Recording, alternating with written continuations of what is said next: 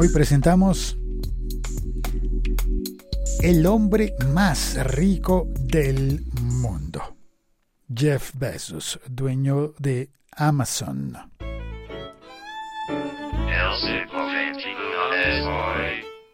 Bueno, de Amazon y de otras cosas, de otras eh, muchas cosas. Entre esas otras cosas está, pues, un periódico. Sí, un periódico y una compañía aeroespacial. Imagínate, Jeff Bezos eh, tiene ahora una fortuna que supera los 150 mil millones de dólares. ¿Será eso que es 150 billones dicho en, en, inglés? Porque siempre hay que recordar que billones en español tiene más ceros que billions en inglés. Así que digámoslo de esta manera. 150 mil millones de dólares, más de eso.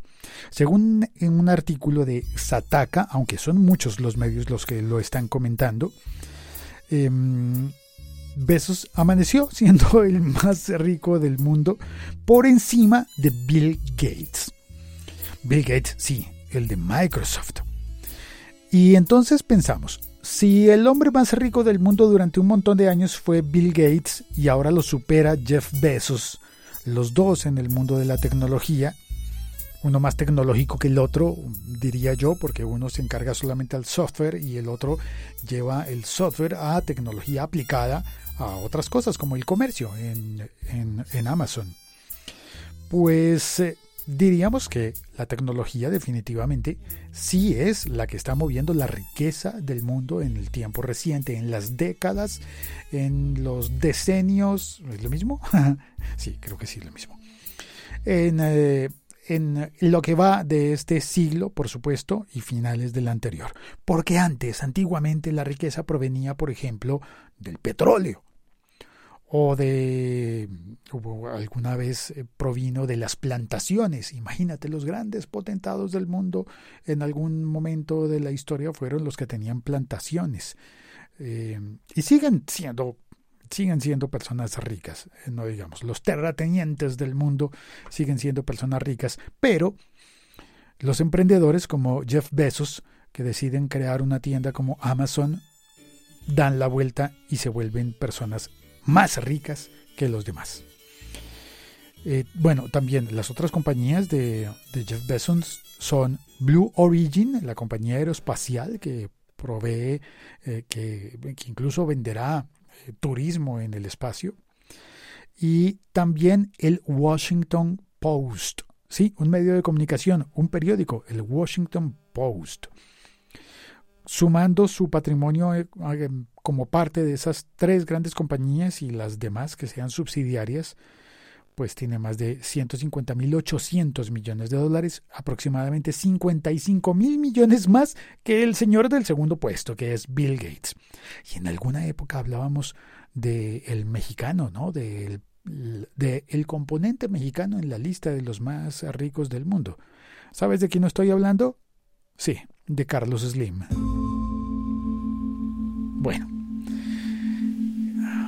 Ricos, nuevos ricos, más ricos del mundo y quién sabe por cuánto tiempo será el reinado, el reinado en esta lista de Jeff Bezos.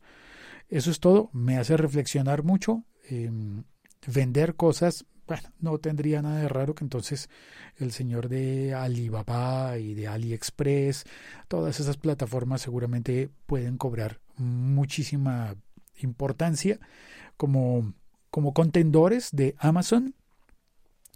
Y veremos qué ocurre en el próximo tiempo en el mundo, de dónde proviene la riqueza y sobre todo a dónde va a parar la riqueza. Este podcast forma parte de la liga.fm. Yo soy Félix, arroba locutorco. Puedes compartir este episodio comentándolo en todas las redes sociales. Este podcast se oye también en todas las aplicaciones de podcast. Y es corto. Voy a intentar hacer los episodios cortos esta semana porque el próximo viernes saldrá un episodio bastante largo de una hora y diez minutos. Claro, saldrá el viernes, pero ya está disponible en Patreon patreon.com slash locutorco. Y recibí un comentario hoy eh, si no estoy mal, fue de Pepe Barrascut, que me dijo, eh, cuando publicas un episodio primero en Patreon deberías tenerlo mucho más tiempo que solamente cinco días, que es lo que aparece allí de exclusiva. Pero bueno, tranquilo Pepe, porque lo que creo que voy a mantener durante muchísimo más tiempo exclusivo en Patreon no está, no está ni va a estar disponible fuera de Patreon. Contenido exclusivo que hace parte de las tutorías y clases. Por ejemplo, en Patreon está exclusivo este episodio de entrevista a Roberto Pombo del diario El Tiempo en Colombia. Está exclusivo durante cinco días y después se hace público el episodio. Eso me lo permite Patreon, por eso me gusta esa, esa plataforma. Bueno, Patreon, dicho en inglés. Patreon.com slash locutorco. Y mm, me permite eh, hacer ese preestreno allí, pero además me permite tener otros episodios disponibles solamente para los Patreons y que se van a quedar solamente para los Patreons. Por ejemplo, explicando cuáles fueron los errores que cometí en esa entrevista y cómo logré solucionarlos. ¿Cómo se hace una entrevista como esa? Que ya me decía alguien hoy, pero es que, hombre, a Roberto Pombo no le da una entrevista cualquiera. Y la hizo, y, usted hizo, me decían, y usted hizo la entrevista justo en la oficina de él, en el escritorio ese grandísimo. Sí, sí, sí, sí.